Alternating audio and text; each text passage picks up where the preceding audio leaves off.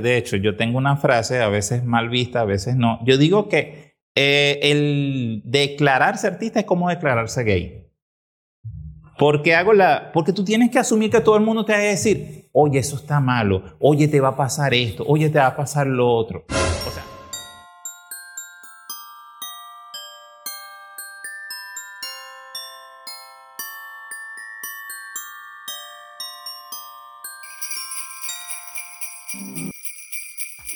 Buenos días, buenas tardes, buenas noches, donde quiera que se encuentren. Esto es Ni tan correcto, tu podcast, mi podcast, nuestro podcast. La fusión de un locutor y un abogado, un abogado y un locutor.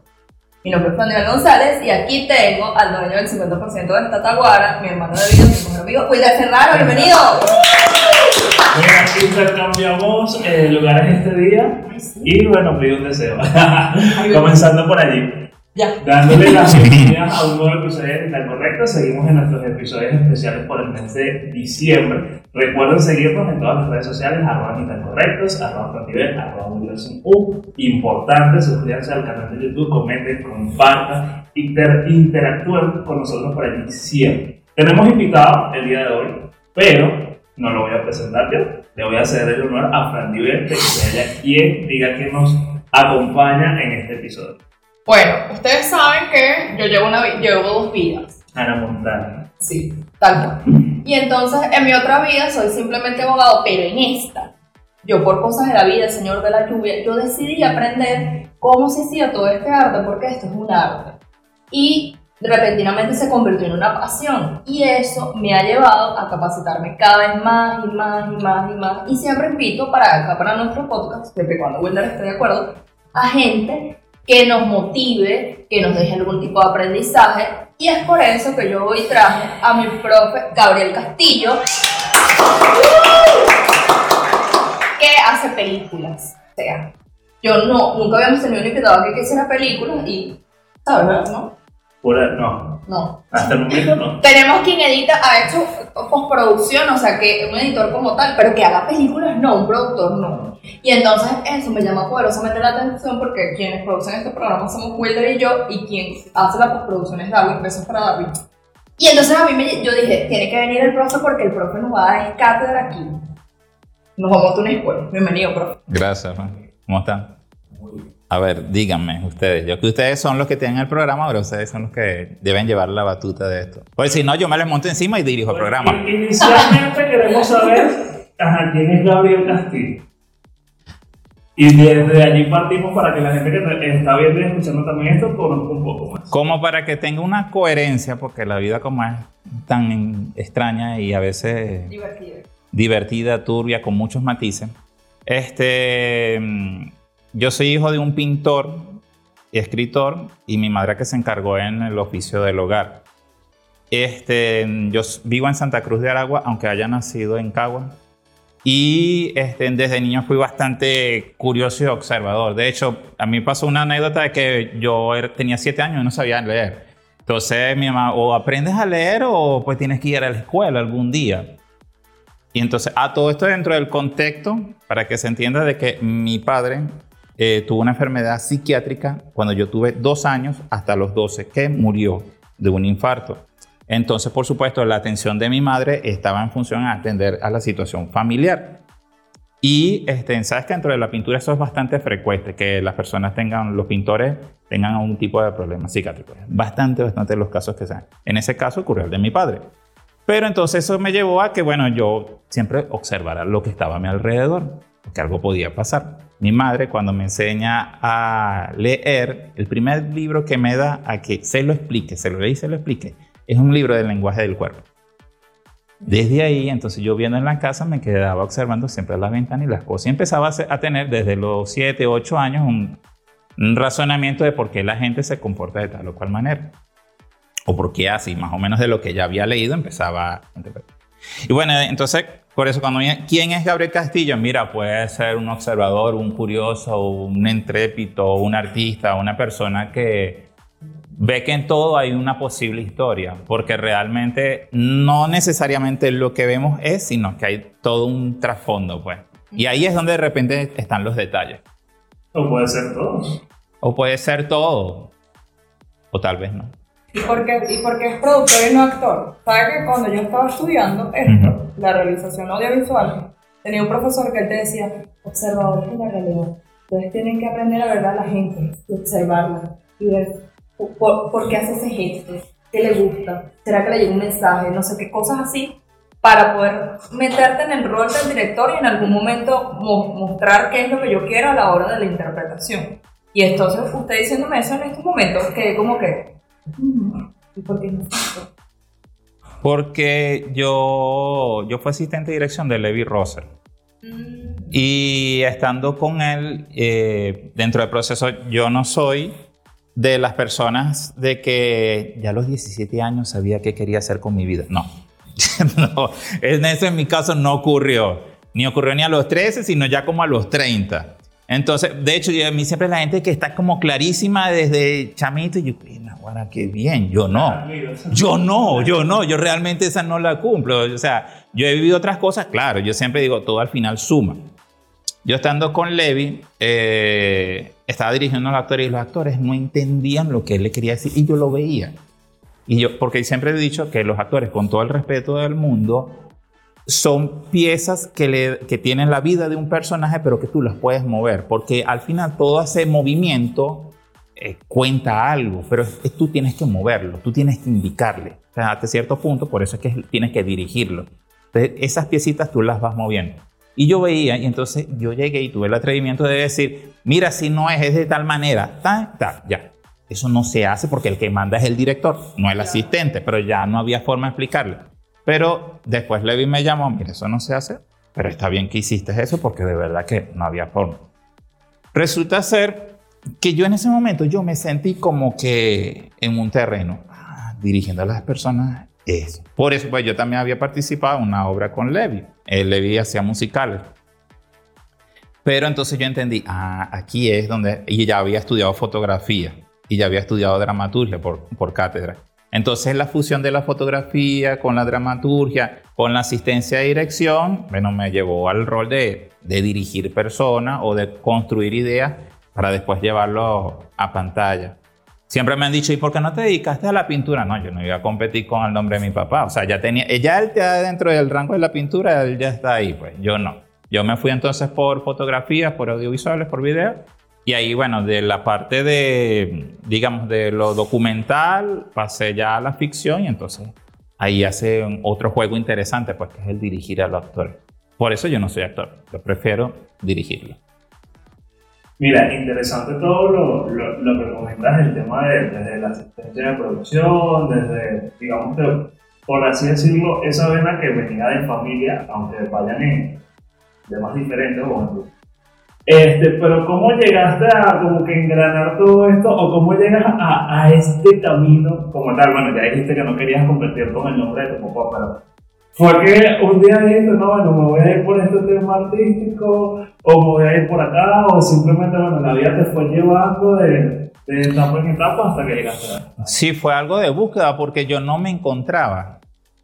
O sea, por eso yo digo, yo, no, yo felicito a la gente que, chévere, ya los 20 están clarísimos de todo, yo no. Entonces, ese proceso, yo soy realmente graduado en ciencias sociales, en geografía e historia, yo soy docente en geografía e historia, yo pasé, y en la universidad duré como 8 años estudiando la carrera universitaria, porque de por sí no me encontraba. O sea, sí, lo, como digo, yo estudié sociales como cultura general.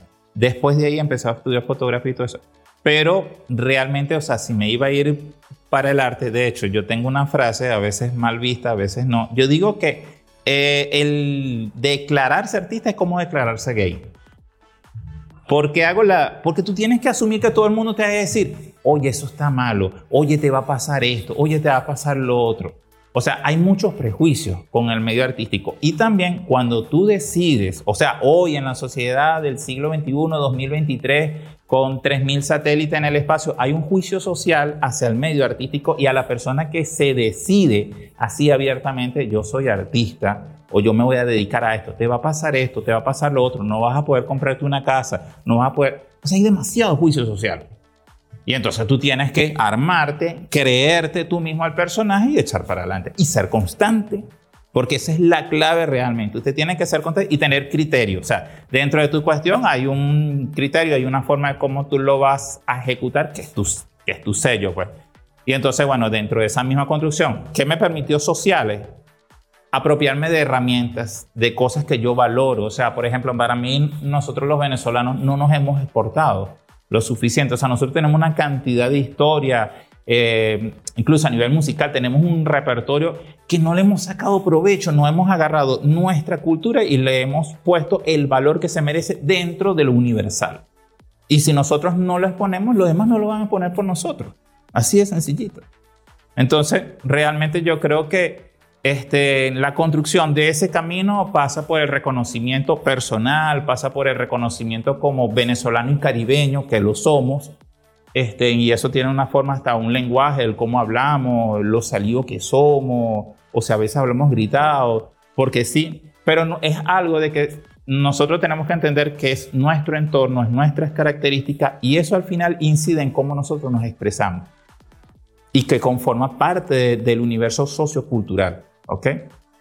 Entonces, a partir de ahí, tú ves cómo Carrizo cuentas tus historias, incluyendo la historia de tu país. Qué bonito. Que eso me lleva. Que Tienes que patentar esa frase. No, sí. Es un momento, profe. Tiene que hablar así. No, bueno, yo porque no hago patentes. Pero, ¿sabe con quién tiene que hablar? Con el profe Roberto Suárez. Él estuvo aquí con anterioridad al profe Roberto. Y él de verdad este, nos dio aquí una cátedra de, con respecto a nos habló de la inteligencia artificial. Que eso me lleva. Cuéntenos cuál fue su ópera prima, cuál es el género que más ha explotado en todo este tiempo, porque sé, por, por lo que me había comentado, que, estaba, que está haciendo en estos momentos una película, pero queremos que usted la prima. Yo por lo menos, eh, Dentro de eso de que uno se tiene que encontrar, yo en Aragua yo nunca hice, mm, vamos a decir, equipo artístico. Fue con un agente de Barquisimeto, exactamente con Excel Sierra Alta, que es un director de Barquisimeto, con lo que, vamos a decir, hice MASH cuadramos, él necesitaba parte de un apoyo técnico para terminar su película y bueno, yo me fui para allá, no habíamos visto una sola vez, en el 2019, él acaba de venir del Festival de Cannes, este, después nos volvimos a ver, fue en el 2021, con lo de la pandemia y empezamos y yo me integré al equipo de él, grabamos, estuvimos allá 10 días, se terminó la película de, en proceso de grabación.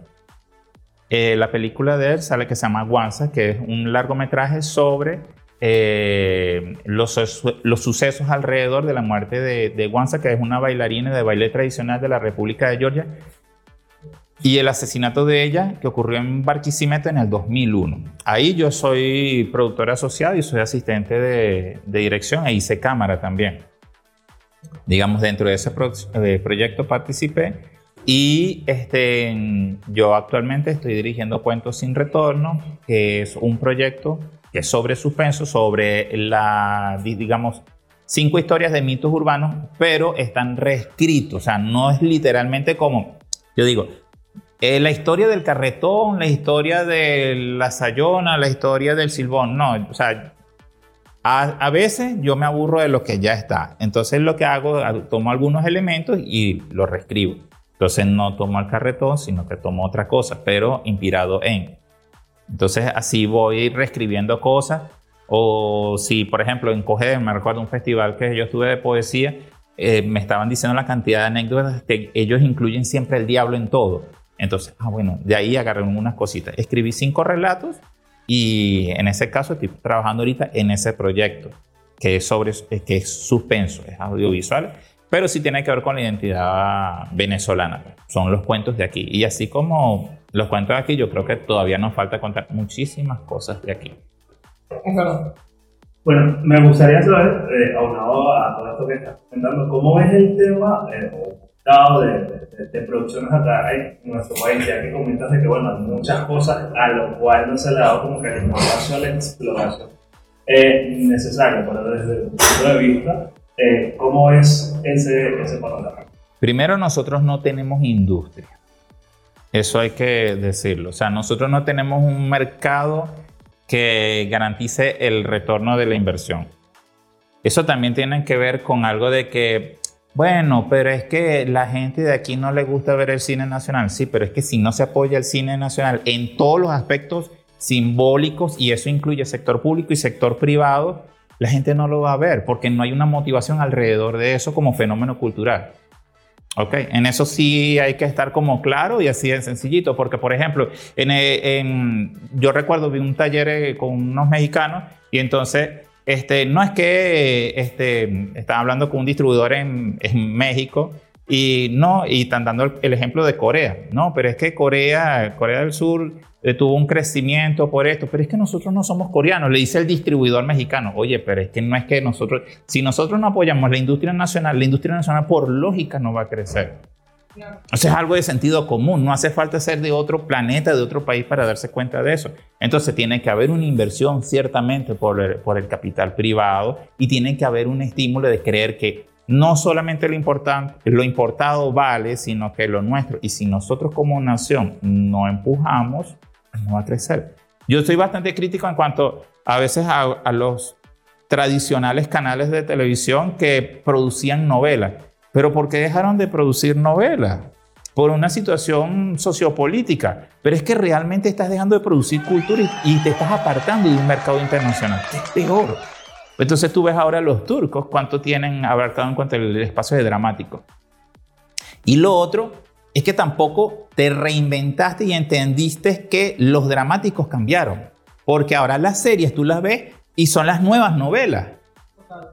Entonces, te quedas con un formato 80-90 cuando ya realmente el discurso dramático, la presentación audiovisual es distinta. Entonces, hay una desconexión también por parte del sector privado, porque no vayan a creer que las cosas nada más de retardo es público. Entonces, y una consulta por acá, de parte del público, desde la ignorancia, ¿cuál es entonces la diferencia entre serie y novela? Porque quizás este, coloquialmente dentro del entorno de la persona cotidiana que no tiene nada que ver con este mundo, de repente en el día a día, conoce la novela como que es una serie, y lo menciona así. ¿Cuál es esa diferencia dentro de esas dos vertientes que conocemos acá en Venezuela, que cuando ves esas producciones dramáticas, o todo lo que lleva el drama es una novela, es una novela, no la serie tiene otros matices, tiene otra estructura. Claro, pero también todo pasa por el, el, modo de producción. O sea, porque por ejemplo, tradicionalmente una novela tenía 100 capítulos, que tú sabías que te iba a dar no sé cuántos meses en la, la pantalla. 100, 120 capítulos, novela de 170 capítulos. Ahora entonces cambia el modo de producción, cambia el, formato entonces, eso a nivel de la producción, no de la temática. Entonces, ¿qué le digo yo? Mira, yo necesito, vamos a hacer una temporada, porque lo tradicional sería una, una temporada de 13. Pero entonces, ¿por qué las temporadas son de 13? De 13, 26, porque es el número de, de incluso hasta eso nosotros lo teníamos tan alienado. Entonces, 13, 26, 39, por la cantidad de semanas que tú tienes, un año tiene 52 semanas, se hacían producciones en función a 39 semanas de programación y después repetías en verano el, el resto de la... O sea, o sea, sí, repetías, volvías a repetir y ya tenías las 52 semanas de programación si lo transmitías una vez a la semana.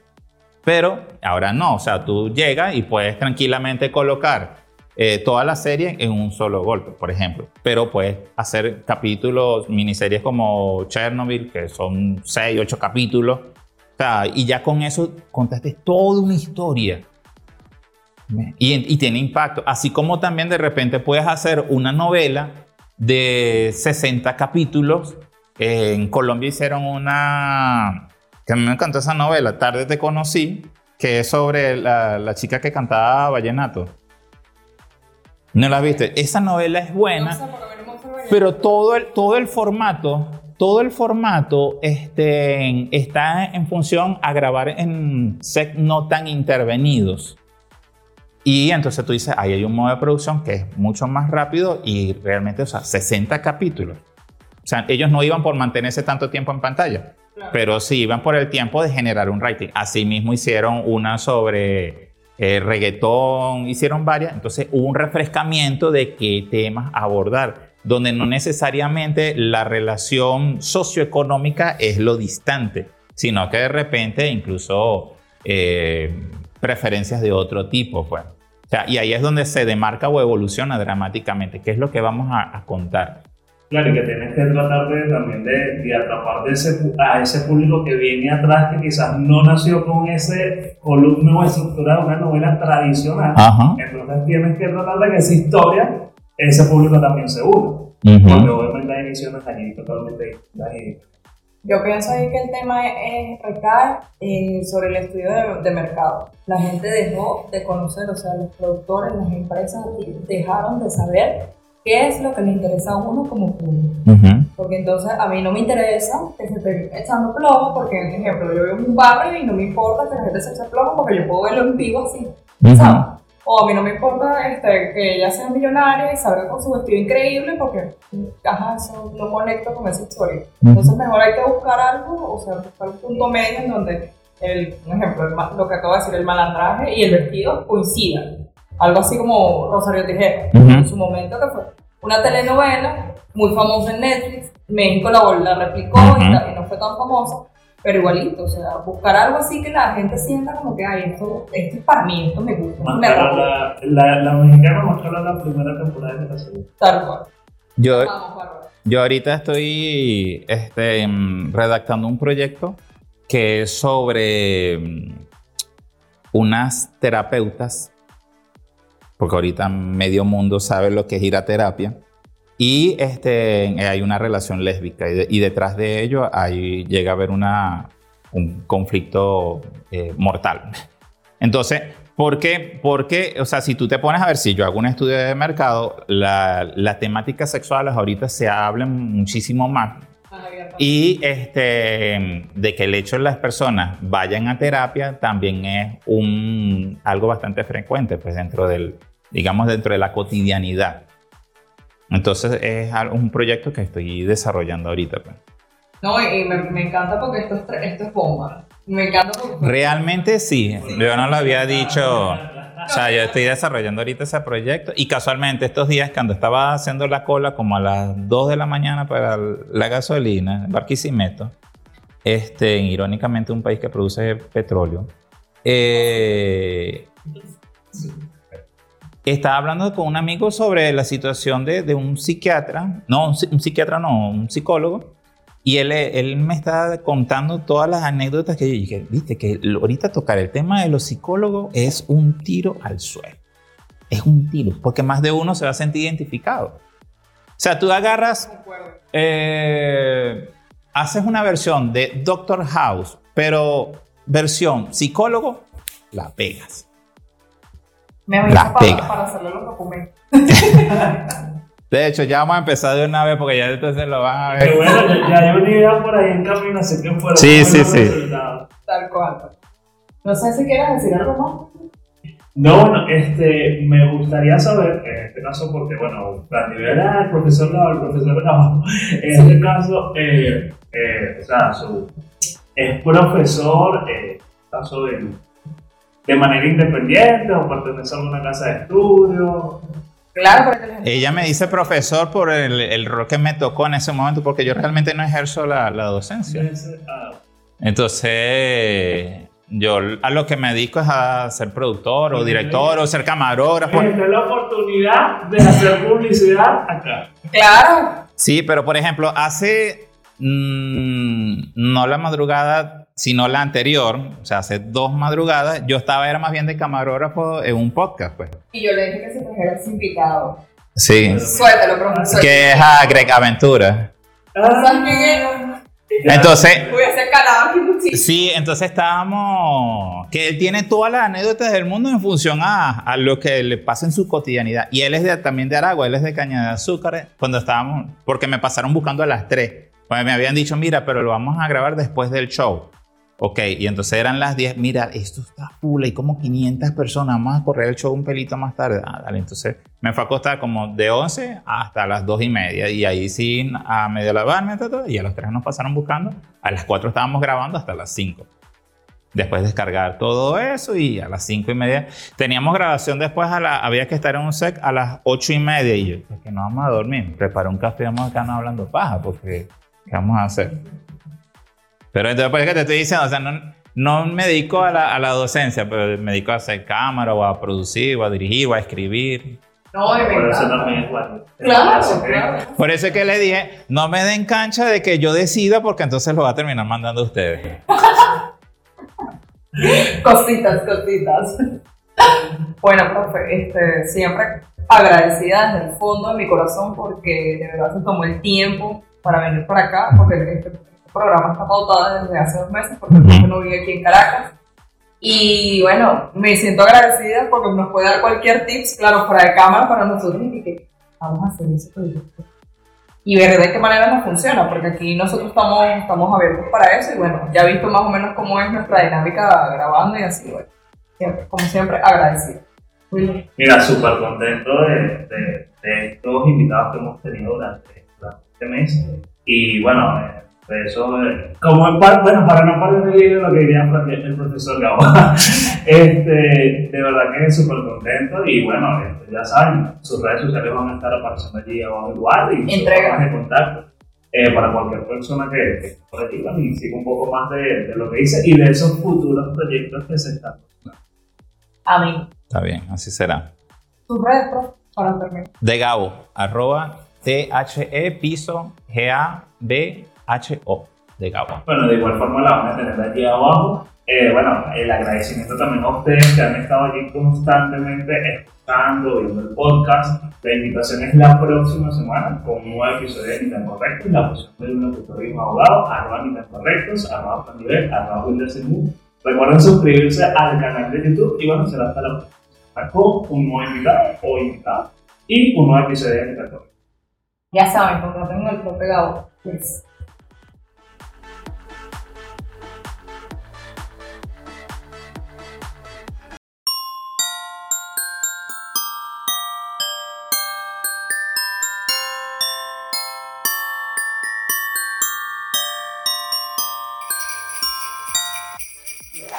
Gracias, agradecido siempre. Tú ya has estado acá. Ay, sí, pero no era así. ¿Dónde estoy? Ajá. no- ah, cierto. No habíamos remodelado todavía. Estábamos en la oficina cerca de la calle. Total.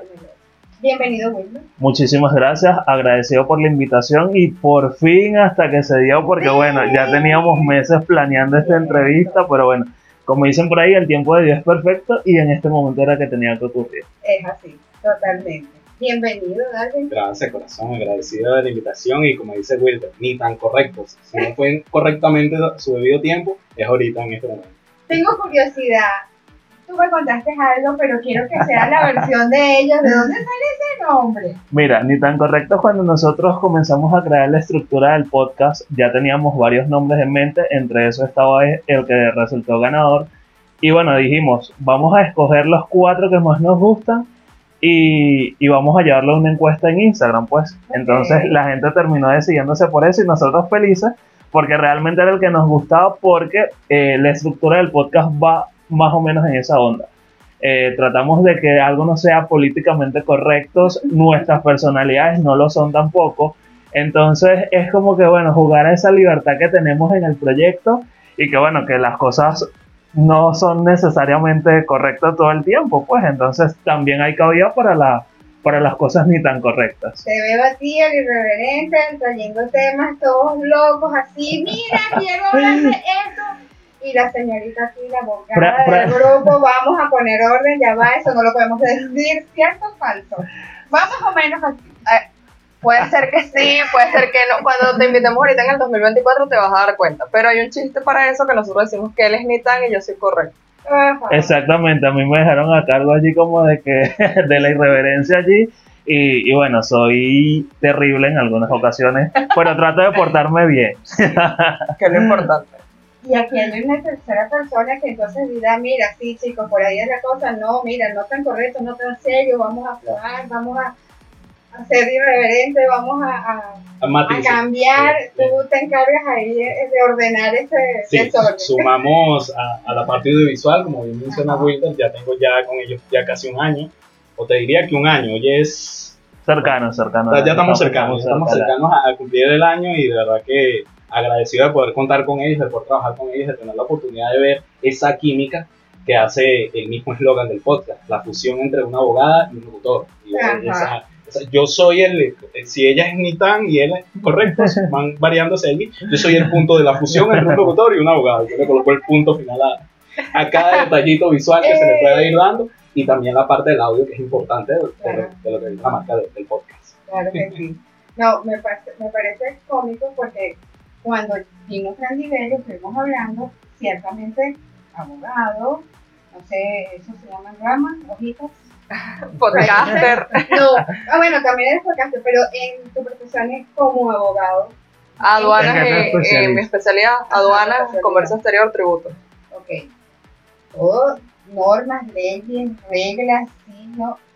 Vamos, pero también tienes un podcast que es Brandy Leeson, toda divina, con maquillaje y con consejos y, y con cosas también bien, bien interesantes. Sí, ahí propiamente sería un magazine, que inicialmente, como te dije en esa ocasión, eh, yo empecé con Frandilicious y después al año vino Wilder y me dijo, hola, ¿cómo estás? ¿Quieres hacer un podcast conmigo? Y yo, evidentemente, no le digo que no a mi mejor amigo Claro. en cuestiones de trabajo y Aunque esto. después digas, bueno, ya va, Que no te Dios me estoy mío. diciendo, bueno, pero ya dije que Sí, tal cual, tal cual. Y entonces, bueno, mi- fíjate, han pasado tres años desde ese entonces y lo hemos disfrutado y hemos crecido de una manera muy positiva, considero yo.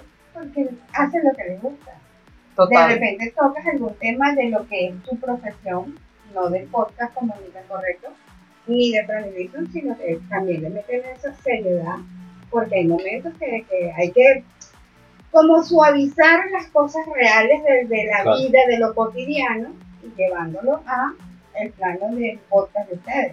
Lo hemos hecho. Tuvimos la oportunidad de tener a una invitada, ella se llama Sandra, Sandra Álvarez, besos amiga querida, y hablamos con ella un tema de derechos humanos, con la gente de Amnistía Internacional, ella es una de las personas que está dentro de la organización y entonces ella nos puede conversar más o menos cómo se ve eso en este país y entonces yo, yo tenía miedo, yo tenía miedo porque hay cosas, en este país pasan cosas muy divertidas y ella lo presentó de la manera más simple que, que pudo haber sido. Entonces, yo, cuando terminamos el episodio, yo le digo a Wilder y a todos, y en cámara digo, yo pensé que esto podía haber salido peor, pero no.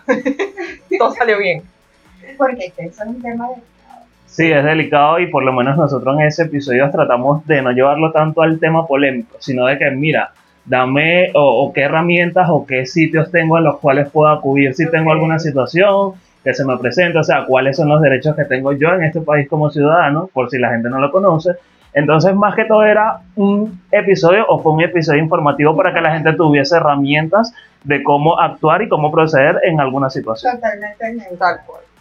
Te diría que ese es el plus del podcast, esa diferencia que ellos tratan de agregarle, a que también cada capítulo es muy distinto al otro. Y ellos les agregan también ese plus de esto que están diciendo por acá. De repente, el podcast, para, desde mi enfoque, lo veo como un podcast de entretenimiento de todo tipo, donde quizás ellos muchas veces, como te lo mencionan acá, no nos indagan tanto en lo religioso, en lo político, porque sabemos que es, es bastante delicado esa fibra con, con mucha gente. que no Y- se puede hablar con todo el mundo de eso, porque No, de repente sí. difieren en algún punto. Sí, y Vamos, y los choque. oyentes tampoco quieren, eh, o sea, si están buscando algo de entretenimiento, informativo, pero de entretenimiento, no le vas a lanzar una cosa súper pesada de política o de religión, Claro. porque para eso ya hay especialistas como en cátedra.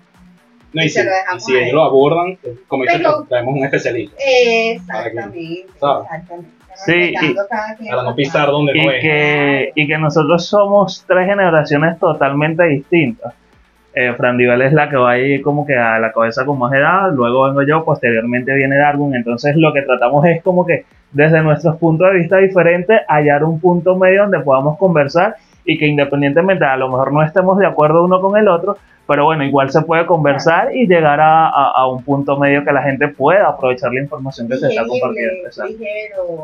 Y que para todos. en algún punto empezamos, o la gente empezó a escucharnos como de los 18 hasta los 25, una cosa. Y de repente ya no. La gente nos escucha desde los 18 a los 45 años, ¿no? Si no me hasta- bueno, esos son los picos más altos de audiencia, Sí. pero sin embargo hemos llegado a personas de, de- de los 60 años. Entonces es súper enriquecedor porque, mira, abarcar todas las edades y que, Todo también, público. y que la, y la gente también comience a interactuar con nosotros, se identifique con los temas, comience a compartir con nosotros, que no es sencillo que a lo mejor alguien diga, mira, a mí me pasó esto también. Entonces eso es una de, las cosas que a nosotros nos, alegra muchísimo el proyecto como tal. ¿no? Y los, los obliga, por decirlo de alguna forma, a variar la cantidad de temas que puedan abordar en todos los podcasts o dentro del mismo podcast, variarlo con personajes diferentes, con invitados diferentes, para abarcar todas esas edades. Sí, que nosotros también no, nos exigimos en, en esa parte porque por lo general este, la mayoría de, spot, de, de los podcasts eh, van como que en esa onda de, del humor, del esto. Entonces nosotros, claro, no estamos a- a- alejados de esa rama porque también tenemos nuestros momentos de, jocosidad, por así decirlo. Pero, o sea, variamos los invitados. O sea, hoy podemos estar hablando con un sexólogo, mañana podemos estar hablando con, con alguien abogado, después podemos estar hablando con un drag queen, después podemos estar hablando con alguien de derechos humanos, después podemos estar hablando con un músico. Entonces, esa es la variedad que, que buscamos ofrecer siempre. Y qué rico que tienen esa super ventana ahí para darle la oportunidad a todos. ¿Cómo deciden los temas? La gente, mira, eh, yo quiero ir, o ustedes van y. eh, hoy queremos, Eso. vamos, el próximo podcast. Y que bueno, Fran comienza no con- sé, Eso es un tema delicado, porque fíjate tú, nosotros tenemos una, eh, una organización propiamente de, de por meses. Y tenemos, depende de que si el mes tiene cuatro o cinco semanas, son cuatro o cinco invitados. Hicimos una lista cuando empezamos eh, en el año para ver quién va a venir para, para acá con nosotros y que no sea repetitivo, tipo como que si ya tenemos este músico, no vamos a meter otro músico en este mes para eso. Y entonces hay gente que de verdad eh, o no puede que nos deje mal o se confundió del, en el día o que simple y llanamente inventan cosas para no ir. Que nos, que- fa- nos ha pasado. sí, y que no es necesario, pena, ¿sabes? No es fácil, no es fácil. No cobran por estar allí, porque, No, o sea, no. son invitaciones espontáneas. Quiero que vengas a hablar de este tema con nosotros, comparte y, y hacemos ese feedback. Te sigo, me siguen, nos siguen los, los- los que nos están viendo. O sea, es chévere, una oportunidad. Y la gente le da miedo. Pero digo por mí, ¿te acuerdas que conversamos la semana pasada que nos vimos y te dije? Es Total. complicado. Y yo, bueno, vamos a intercambiar invitados. Después que vengan a vitrina van para ni tan correcto y viceversa. Claro. Porque les da pena, no sé qué hay en, en el camino. Que, Me- mira mi carica que no. Y no, bueno, no me van a engañar. Y Hoy bueno, no. sí, no, no, nos ha pasado porque por lo menos nosotros siempre tratamos de abrir como que un episodio especial para emprendedores, porque hemos tenido infinidad de emprendedores, gracias a Dios, personas que se han sumado y cuando siempre extendemos como que la primera invitación es como que hay que pagar algo por eso y nosotros como que no, o sea, realmente también buscamos ser un espacio donde la gente pueda dar a conocer su emprendimiento, su negocio, o sea, lo que haga eh, porque al fin y al cabo, o sea, tú nos estás sirviendo como invitado para un episodio y nosotros te estamos dando esta plataforma que tenemos para que más gente conozca de, de- de ti y de tu producto. Tal cual. corazón, lo Exactamente. sí, igual yo. Es una retroalimentación, es un feedback, es un círculo. O sea, mis seguidores no son los mismos quizás que los tuyos Correcto. y vamos jugando allí con esa dinámica de. "Ay, mira, ¿quién es esta persona que estamos trayendo acá? Ok, es una abogada, es un bombero, es un policía, es un bardero, cuéntame tu historia. Sí, también jugamos con esa dinámica de, ok, ¿qué tan interesante puede ser la historia de este personaje en cuanto a lo profesional que puede hacer o en lo personal, o como sea él en- o ella en su día a día, y qué tema específico podemos quizás, como dice Wilder, sacarlo también de su zona de confort un poco Claro. para jugar con ello. O quizás la primera media hora conversamos un poco de, tratamos de, de que no se vea tan entrevista, porque el podcast va de eso, es una Es conversa. una conversa, charla y nos entre- vamos a conocer. Ajá, vamos a- exacto, puede ser entre amigos, familiares o conocidos que también en ese momento, como lo dice el eslogan, la fusión que hay entre esos invitados. en ese Claro. momento. Entonces jugamos con esa dinámica y después la otra media hora, ok, ¿qué tema vamos a conversar? ¿Cuál es el tema del día de hoy? Y de ahí se va disfrutando lo que queda de capítulo a capítulo de este podcast. Y que también con, con el tiempo descubrimos que a nuestra audiencia le gusta mucho la polémica. Le encanta. Bueno, creo que como a, a muchas personas en general, pero siempre tratamos como que de tener ese tema ahí, siempre, claro, manejado desde el, desde el respeto, Sí. desde de respetar todos los puntos de vista, pero siempre tratamos de tenerle allí como que un tema que, ah, bueno, pues, sabemos que este tema puede ser polémico para ellos o puede ser un tema que muy poco se toca, entonces, Ujú. bueno, vamos con este tema. Pero lo que comentaba Frandivel, sí, tenemos una, una organización allí, una preproducción bastante interesante. Eh, aparte de eso, nos apoyamos en- obviamente en las redes sociales, el grupo de WhatsApp, comentando. eh, tenemos esta persona que, que esto gracias a Dios también nos ha permitido acercarnos a muchas más personas en este medio. Entonces es como que bueno, vamos para acá. Eh, por lo menos curiosamente en estos días nos pasó uno de los episodios recientes que grabamos como que, bueno, pero fulanito sabe esto. Y yo le decía a Fran pero bueno, pero yo no quiero que fulanito venga a hablar de esto porque eso es su área. O sea, vamos a sacarlo de su zona de confort, que es lo que comentaba Darwin, y vamos a darle con este tema que a lo mejor era algo que no, que no se esperaba. Ok, podemos tocar acerca de lo que sabe. Pero nosotros por lo menos vamos a, a una entrevista o vamos a algún espacio ok, vamos a hablar de ni tan correcto, pero no sabemos qué más puede, nos pueda Nos pasar de allí. Entonces- no todos tenemos esa mente loca retorcida, pero ajá, vamos a hacer la segunda parte de ver qué se me ocurre. Mira, y con respecto, Temblando.